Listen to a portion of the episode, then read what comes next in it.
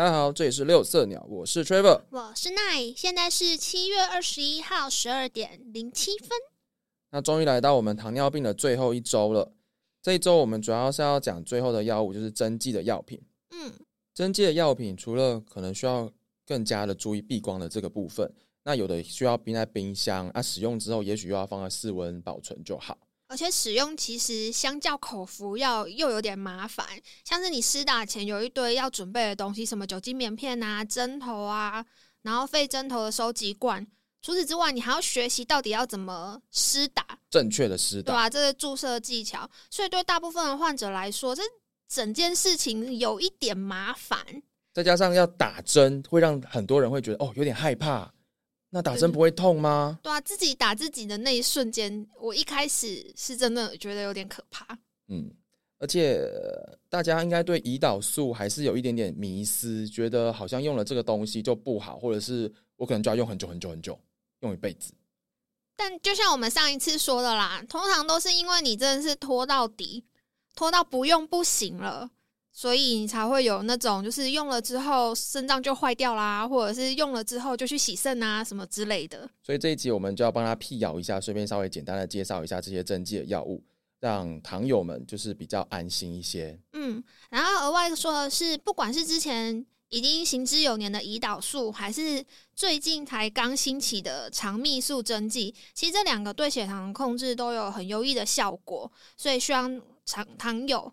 可以好好的思考一下，就是跟医生讨论，到底什么是最适合你使用的。对，那其实我想要在讲胰岛素之前啊，先跟大家有一个，嗯，给大家一个观念，就是其实正确的量血糖是蛮重要的。自我血糖监测就是跟 HbA1c，就是你三个月回去看一次你的血糖平均值，这两个的意义其实不太一样。像以平均值来说，就是你的 HbA1c，医生可能跟你讲说，哎，你已经达标了，七很好。可是这个七到底是你的血糖很平稳，所以我得到的平均值是七，还是我的血糖是一下两百，然后一下七十，然后这样子平均下来？对，所以其实嗯，固定一个时间，或者是像我等下会稍微跟大家提一下怎么。什么时候量血糖？就是固定的去记录你的血糖，还有你的饮食状况，其实才是真正可以长期控制血糖的。那像测血糖啊，有些人他会测起床的时候，也就是大概你已经空腹了八小时，这时候的血糖数值，它是反映整体药物控制血糖的效果。这就是为什么你去医院抽血的时候，他还会跟你讲说：“哎，你要空腹八小时才能来验这个饭前血糖值。”那我们一般餐前就是就是吃饭之前量的那个血糖，它是反映空腹的血糖嘛？餐后其实餐后血糖大家有时候会量错，就是一吃饱就马上量，对，或者是说他误会那个意思。其实餐后他们是说吃完第一口饭之后的两个小时，就你开始进食之后的两个小时，而不是你吃最后一口的对对对，全部吃完了，然后再往后算这样子。当然就是大概就好了啦。我我觉得我最怎么讲，我最大的期许就是记得量。你不行，你这样就是差不多，先生。我们要给予正确的观念。啊是这样子没有错啦。可是临床实务上，你就会觉得说没关系，你有量就好。因为我们对他的要求已经很低很低了。对，他有做就觉得哦，天哪，好棒好棒。对对对。再就是有些人是要睡觉之前量，因为会预防说你半夜如果低血糖。就是你晚上睡前量一下啊，如果真的血糖偏低，或者是你记得晚餐吃比较少，或者药物的剂量比较偏高的时候，你可能再补一小份点心，怕你会睡觉的时候突然有夜间低血糖。对对对对对。那如果有晨起高血糖的症状啊，有时候我们要为了临床上为了区分到底是什么原因。甚至会要求病人就是凌晨三点到四点，大概就是睡了 三到四个小时之后，再麻烦你爬起来量血糖。我觉得一定没有人做，除非说这个状况很 困扰他，让他造成一些影响。哦，对对对，太累了，的确是很少。嗯嗯，但这样子啊，实际上可以做到每天都这样子，我觉得是不太可能的。为什么呢？因为我之前去实习的时候，有自己买一台血糖机。你为了这个买血糖机吗？对啊，因为我想知道病人的生活是什么样子。你在你实习的时候，医院没有一些呃器材可以让你试他试看们有？有试试看的啊，可是试试看就试一次、欸，然后没有办法，就是让你连续用这样子。哎、哎，试纸是要钱的哎、你就说学姐，我出钱，但是机器麻烦借我用。可是这样子、呃好像也是可以啦，但我怕带出带离开那个地方，要是出了什么意外，比如说它机器突然坏掉还是什么的，我没办法负责。哦，对哦，毕竟时间点也是很重要，你不能够一直都站在那边。对啊，那还不如，而且我想要量就是我的餐前餐后的血糖，嗯，所以我那时候真的是有两三天，就是早上起床第一件事就是量血糖，然后吃完早餐两个小时再量一次，午餐前又再量一次，午餐后又再量一次，晚餐前后又各量，睡觉前还再量一次。就是一直扎针，一直扎针，对对对，可是我发现这样两三天之后手指就满了、欸，就是都 都被扎满了就是。那个容嬷嬷，就是刺你的手的那个，在小黑屋里面。紫薇吗？你是紫薇是是？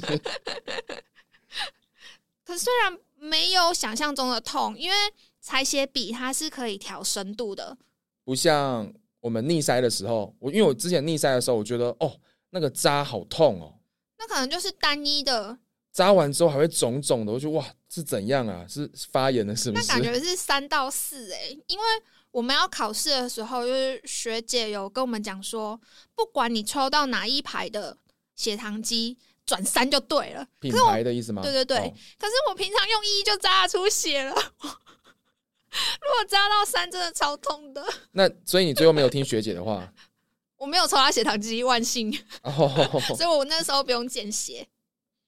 那其实还有遇到一些嗯糖友，可能经济上或者是他的工作没办法配合量血糖，毕竟一个血糖试纸很贵嘛。那量血糖需要时间，然后也需要准备一些东西，像你要酒精啊、酒精棉片啊、擦啊，你还是要固定一个时间做这件事情。万一他工作很繁忙，比如说他是计程车司机，嗯哼哼，或者是三餐也不固定，没办法做这件事情的人，嗯，我们会给他一个比较简单的方案，就是希望他一个礼拜最少量一次配对血糖。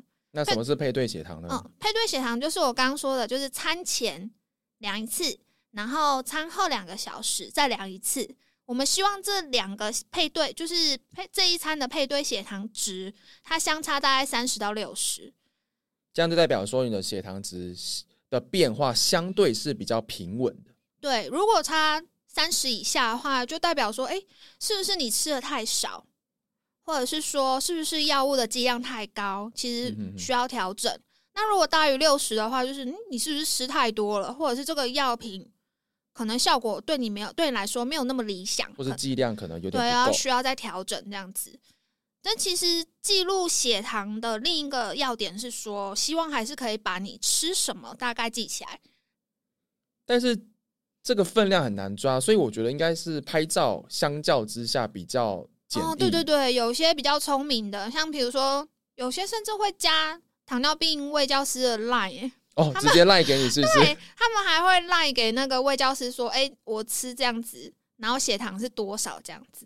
而且拍照还会顺便直接帮你记录你的时间，你也不用在那边自己在记说哦，我上礼拜五吃了什么之类的。对，因为用回想法真的是不可能，我连对啊，昨天中午吃什么，我现在都还要呃，而且对分量啊、重量，大家就是概念可能也不够好，然后你嗯讲的搞不好跟实际上有落差。对啊，所以其实还是有图片或文字这样写下来，然后大概你如果你是稳定的病患，你可能三个月才要去领一次慢签嘛，你就带回去诊间跟医生啊、营养师或者是糖尿病卫教师稍微讨论一下。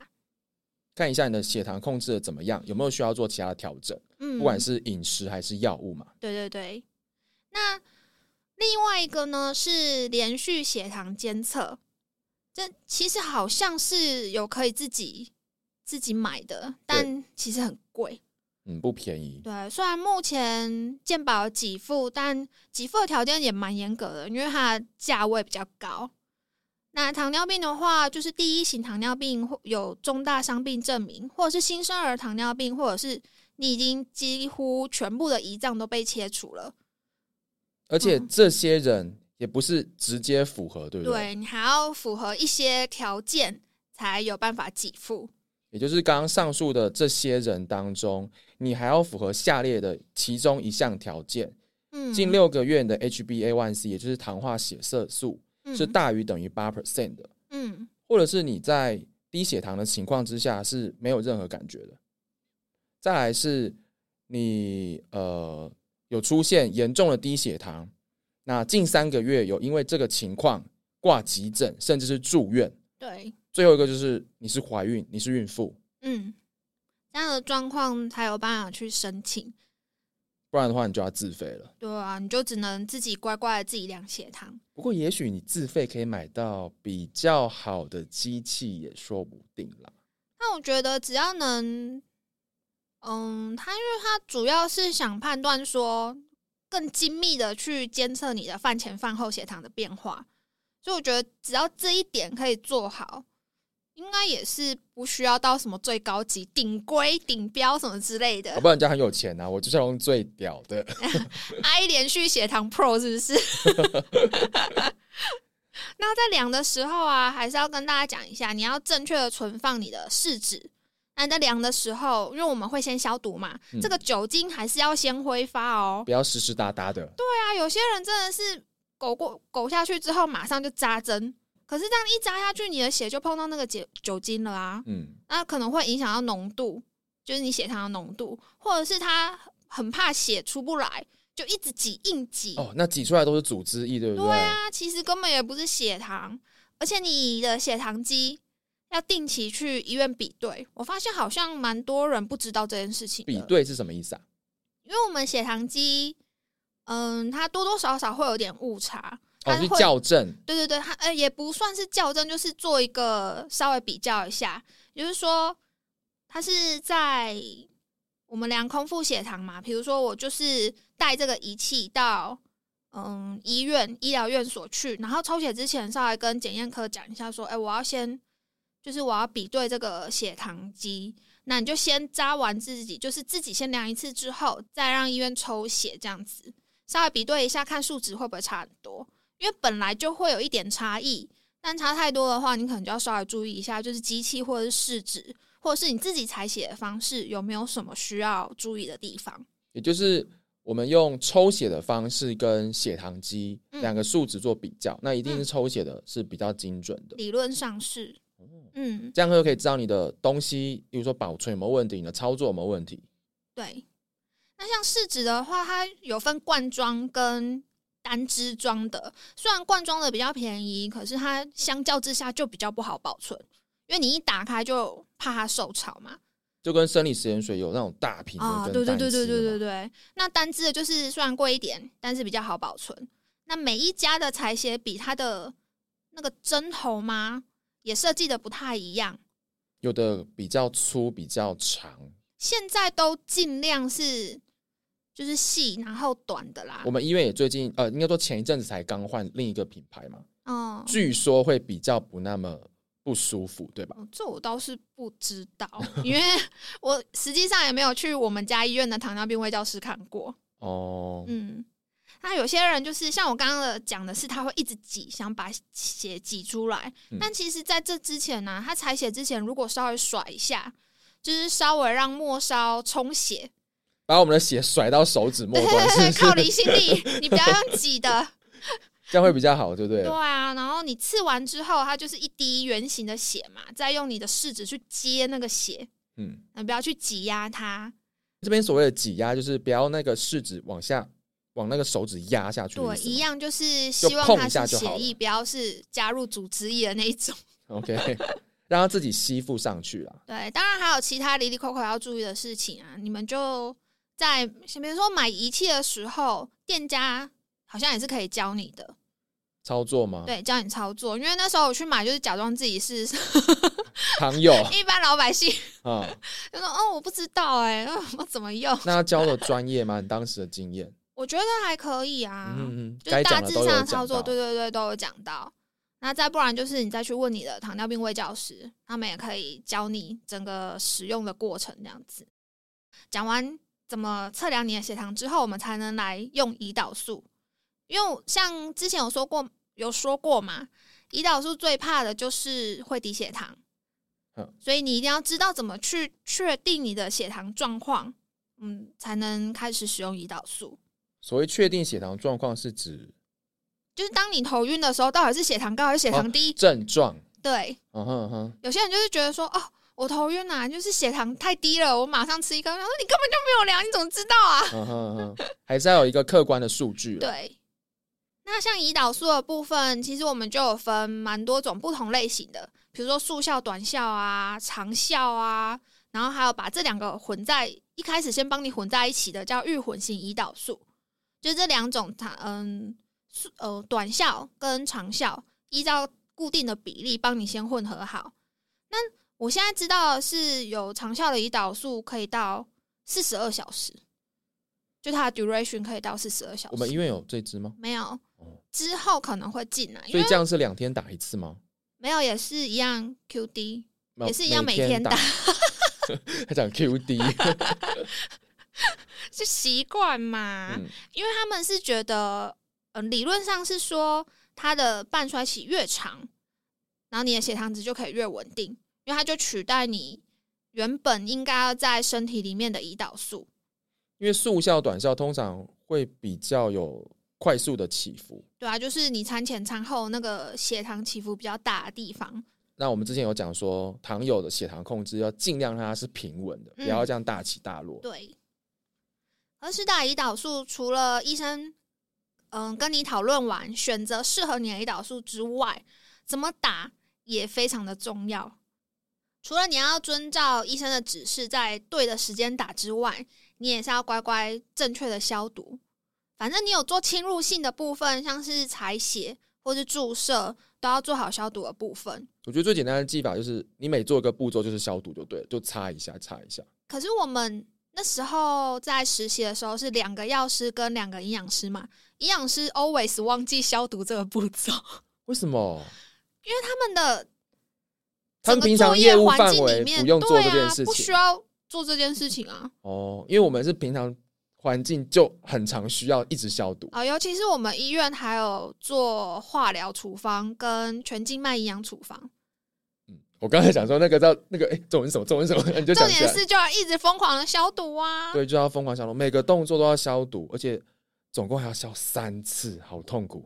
就因为是每抽一次，就是每用一次那个 vial，我们就要再擦一次那对个对对对对，很痛苦。软橡皮，就是一直擦，一直擦，一直擦。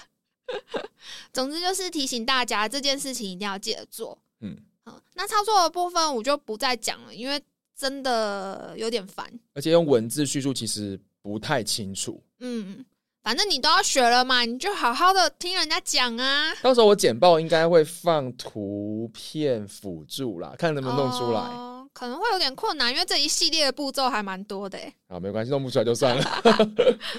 啊，除了嗯，魏教师教你怎么施打之外，他教你怎么轮替你打的地方也很重要，就是你一定要听他的换位置。不是说我们一个地方打到底就对了。对，因为有些人他真的是讲不听呢，他就说啊，我右手这样子插下来就比较顺呐、真的有一个阿姨，她就是打到她的那个肚子都有硬块了。她还是坚持。对啊，因为她就说她这样子很顺我，刚是想说，呃，你有跟他讲说可能之后会有副作用吗？那她已经出现了。然后他还我们这样所谓，哦我们现在讲所谓的硬块，是因为我们重复施打同一个部位，那边的组织久了就会受到一些影响，产生像硬化的东西。那是不仅会影响到组织，就是你本身的身体，还会影响到之后的药效。嗯，对，所以我们会希望说，嗯、你在施打的时候是有规律的轮替不同的部位，让其他部位在没有轮替到的时候可以好好休息。你让他休息一下。对，尽量避免硬块的发生。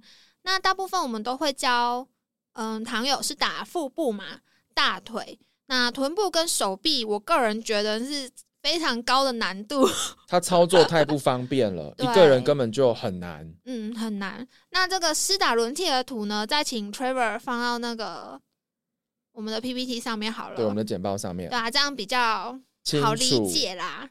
那简单来说，呃，以腹部来说，我们就是一个拳头可能放在肚脐的地方，嗯把它画一个十字，分四个象限嘛，对，然后再轮替。那嗯。之后再看图片了，我们这边就不再讲了。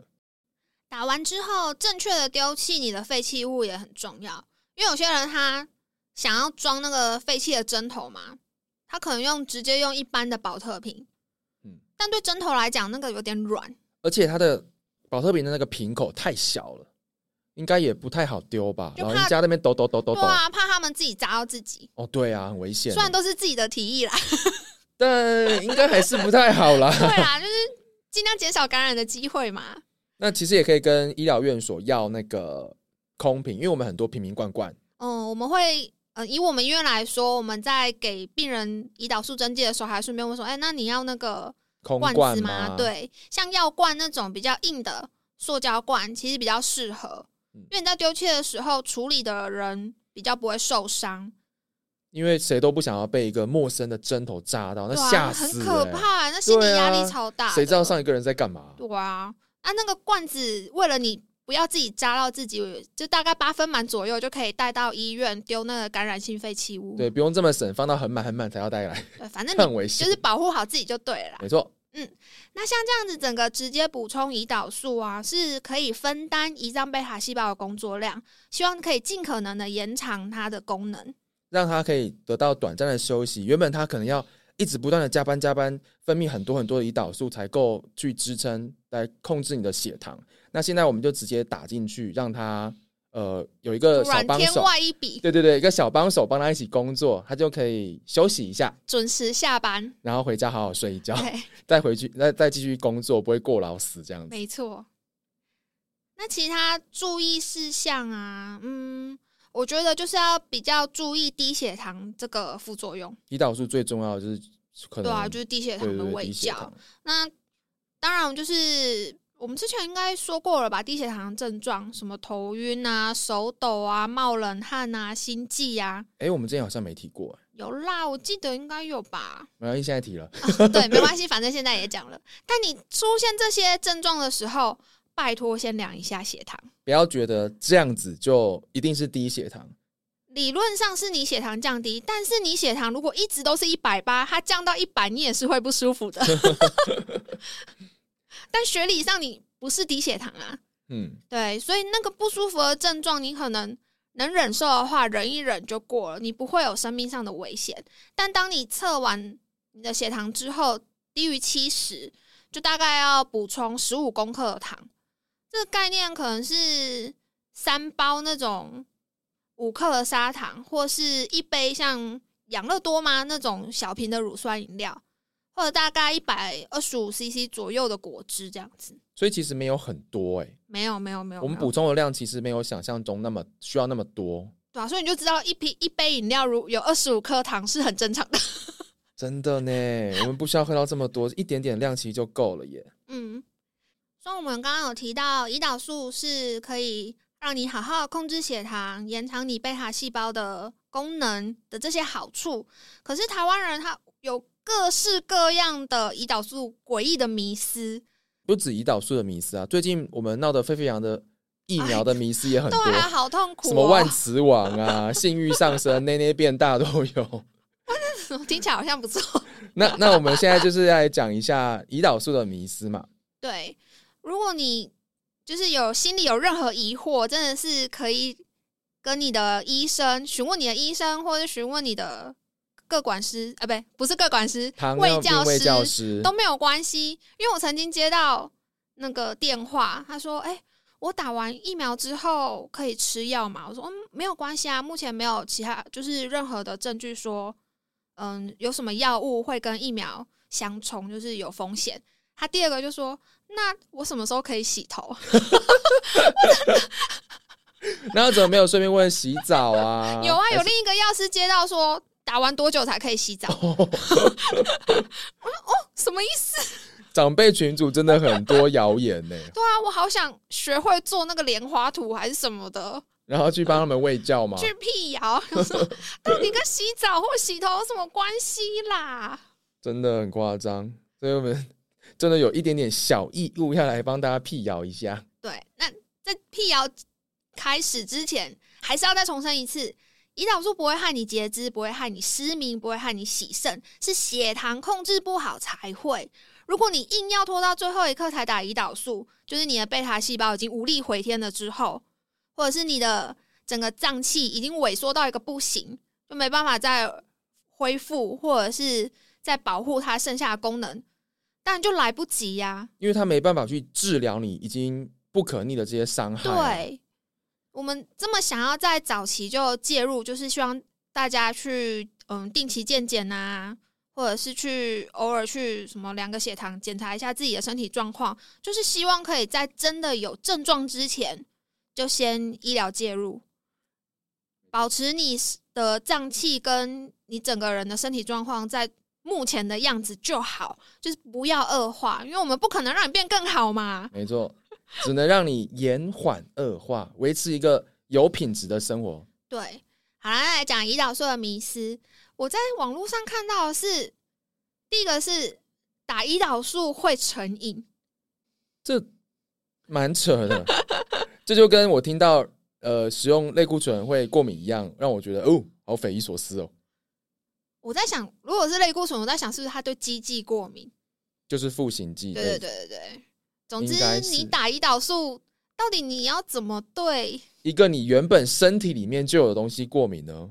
重点是它跟愉悦感或者是那个哦，我多巴懂你了胺的回馈机制一点关系都没有啊！它也不会让你说哦兴奋，还是得到了什么很舒缓，正向的回馈。对，或者是你很 relax，像呼麻那样子，对对对对对，也不会啊。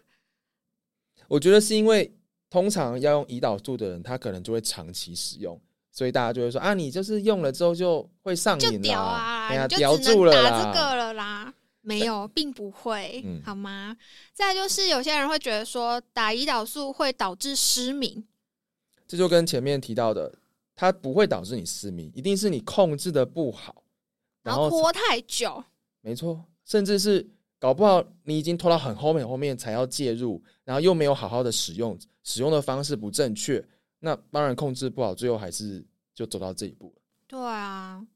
还有最后一个是，嗯，大部分的人都这么觉得啦，打胰岛素会很痛，所以我刚原本录之前，下班前我想说我拿我们的 sample 打打看，可是我忘记了，其实你就拿一个针头自己刺一下自己就好。这样这样是准的吗？对啊，你刺的深度是一样的吗？我拿针头直接往我肚皮插，跟我用那个胰岛素这样，一样啊，因为它就是四迷你而已啊，哦，你就是也没办法插更深了。然后都是在喂教别人，没有实际操作过。对我去当呃，我应该说我去实习糖尿病卫教师的时候，真的是第一次，就是拿那个针扎自己。一开始真的有点可怕哎、因为我就要盯着自己的皮肉，然后眼睁睁看着自己拿另一个针具，然后这样刺下去。那你在操作的时候会这样手一直抖吗？跟老人家一样，很害怕。我们那时候才好笑，我不是说我们四个人实习吗？嗯所以是呃，因为学姐要看我们有没有正确施打嘛，嗯，然后就是一个一个轮着来，然后他就是说，因为我们四个里面只有一个是男生，然后学姐就说，哎，男男生要勇敢，对，那你先，就他大概五分钟才打下去，他盯这么久有，点害怕。那他有？哭吗？没有，就是、哦怎么讲？嗯、你如果没有真的做好心理准备，真的是有点很难下手，对，所以其实他没有想象中的疼痛，只是有一点点侵入感，还是根本就没有哎、也没有异物感吗？对啊，就有点像，我是觉得没有，因为嗯，会疼痛多半是你真的很幸运扎到你的神经，然后会出血，可能就是你真的很幸运扎到你的微血管，不然大部分的情况下，甚至是连出血都不会有的。那胰岛素的迷思讲完之后啊，接下来我们来提一下，最近几年其实针对糖尿病的治疗，已经开始在提倡说，如果可以的话，一开始就使用胰岛素来做介入，是相对是比较好、比较有效的嘛，对不对？对，如果你可以，就是你的自理能力还 OK 的话啦，就像我说的，你一定要先知道怎么量血糖，然后怎么处理低血糖，才会让你使用胰岛素。还有十足的勇气。也不用十足啦。好，就是你及早的介入的话呢，可以让你的贝塔细胞得到适度的休息，那这样子它凋亡的速度当然也会被延缓。对，因为其实当你发现你有糖尿病的时候，大部分的人是你的贝塔细胞的功能只剩下一半。哦，这样很可怕呢。当然，你越晚发现，剩下的就越少。那我们可以挽留的 就越。少，但及早介入就最好啊。那我们这边有看到你有找到一个资料，是我们台湾跟其他各国的一个比较。对啊，台湾的人真的很爱拖，一定要拖到最后才要使用胰岛素。真的不行不行了，最后一步骤才说好啦，那我打一下胰岛素好了。因为像他这里有统计啊，平均就是口服药使用了十一点一年之后，才会愿意转换成胰岛素，而且开始使用胰岛素前的 HbN1c 是十，我看到人傻眼。对，要记住，我们就是呃目标值比较严谨的话，如果可以都是七以下，然后这边已经到十了。对啊，我想说，那你到底有没有在控制啊而？且刚刚吃了十一年，然后你的糖化血色素是十，什么东西？对啊，而且这个时候我们的贝塔贝塔细胞应该已经蛮就是再见了。对，就是已经很糟很糟了，所以其实你能够挽救的又相对又更少了。没错，希望就是大家听完这一集之后，可以对胰岛素不要这么害怕，该用就用。或者是你真的不敢，有什么想问的问题，你就放胆去问吧。你总不是问打完胰岛素多久可以洗澡吧？打完之后多久就可以不用再吃药，不用打针？可以洗头。除了胰岛素之外，刚刚一开始有提到另一个针剂的药品，就是 GLP one。如果大家还记得的话，就是管家肠泌素。嗯，它主要是它可以同在控制血糖的同时，也控制你的体重。因为当你额外补充肠泌素的时候啊，大脑就会以为哦有吃东西，因为内生性原本的肠泌素是你吃完之后才分泌出来的嘛。所以你额外补充，大脑就会误以为已经有吃东西了。就不会这么饿。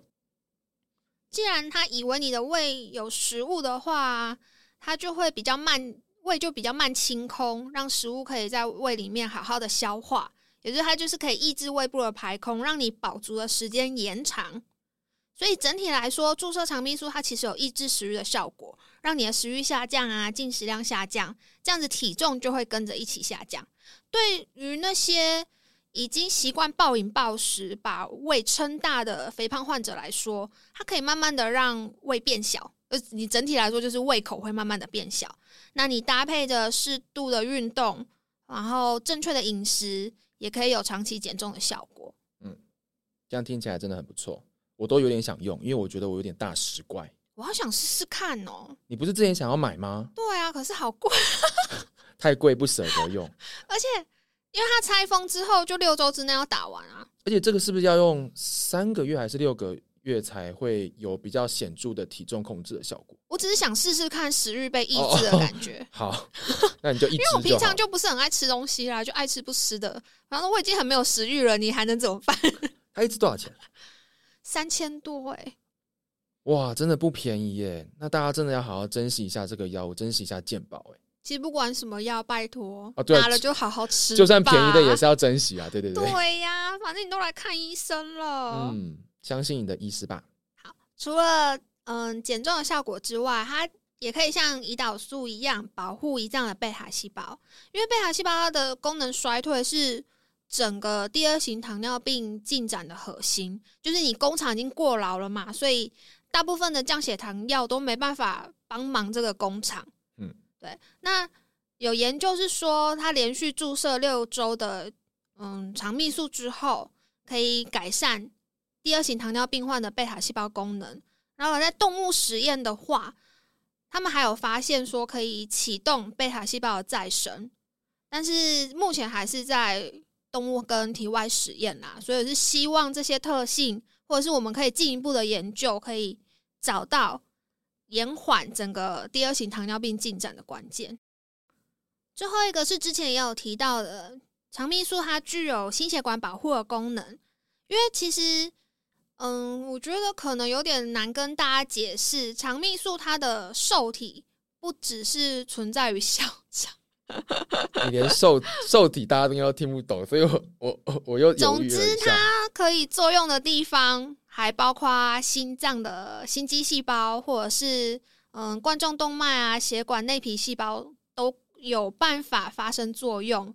那其实整体下来，它是可以产生下降周边血管压力，就是让你的周边血压下降。反正就是记得它还有心血管保护的作用，因为这对于糖尿病的人来说，他们本身就是心血管高风险群。嗯，对，那你用这个药物，不仅可以好好的控制你的原本的症状，然后还可以降低发生心血管疾病跟对对对事件的风险。险，对吧、就是几 gam 利狗，你现在懂吗？听不懂？就是那蒙拉 gam c 口，你听过吗？没有，就是怎么讲，一兼二顾，一石二鸟啊！对啦，哦，好，我懂了。所以说到一石二鸟，我们人类真的很偷懒。现在还有 insulin 加 GLP one 的结合，复方就是结合了胰岛素跟肠泌素二合一，就像口服药一样嘛。如果你原本这两个都要打，你原本要打两针，啊，现在只要打一针就好了。这样大家就会更愿意使用这个药物，因为又变得更方便了嘛。没有错，接下来我们就要讲那个之前有提过一些的，就是要定期追踪糖友的各个数值。因为你拿到药了嘛，你也乖乖吃药了。那你拿到针剂的话，你也乖乖打针了。那到底要怎么知道这些药品？好不好对对对，你控制的怎么样？然后怎么去调整你的药物，确定你的健康状况？如果有哪些恶化的地方，或者是不尽理想的地方，才能要做什么调整？对更早去校正它。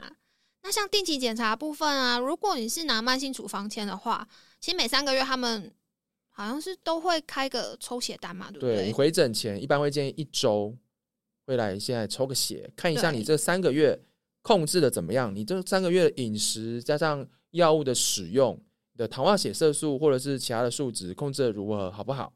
嗯，那除了糖化血色素之外啊，你回诊之后每三个月你也可以去找糖尿病卫教师聊一聊。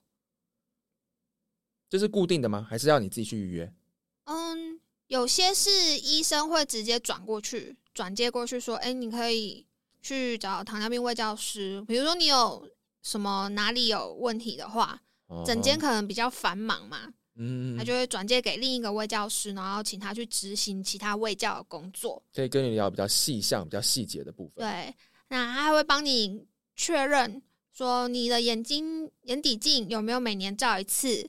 那卫教师还会嗯、定期大概一年帮你做一次足部的检查，看看你的足部还有没有感觉。那之前有那有提过，如果可以的话，自己在家里也可以每天帮自己的足部、帮你的脚底做一点检查。对啊，就是看外观有没有，我就突然想到讲完整好像有点奇怪，就是有没有，完整是怎样？断一只，就是不要有伤口啦，嗯，不要毕竟。你的血非常的营养，对细菌来说，对糖很糖分很高，太营养。好，那关于糖友的一些定期追踪的数值啊、频率啊、项目啊等等的，我们就会再放图表在我们的 Instagram 跟 Facebook，就大家再参考一下。我们这边就不赘述了，嗯不然会太冗长，大家应该也听的就是不飒飒记。不起来啊，嗯，因为台湾的医疗资源真的很丰富，然后政府就是健保局，它还有额外再安排一个糖尿病卫教师，专门为糖友们服务，你有任何问题都可以跟他去做咨询。对啊，所以及早发现、及早治疗啊，你愿意敞开心胸跟你的医师、营养师或卫教师讨论你整体医疗的内容，他们绝对有办法帮你量身定做出最适合你的作息、你的工作，然后你目前身体状况的一个疗程。没错。好，那我们今天总算把糖尿病这一个大主题分成五周，把它全部都给讲完了。那我们也有尽量深入简出的，让大家稍微了解一下这个疾病的一些呃大重点、注意事项等等的。嗯，希望大家喜欢喽。那我们有自己的 Instagram 跟 Facebook，有兴趣也可以追踪订阅哦。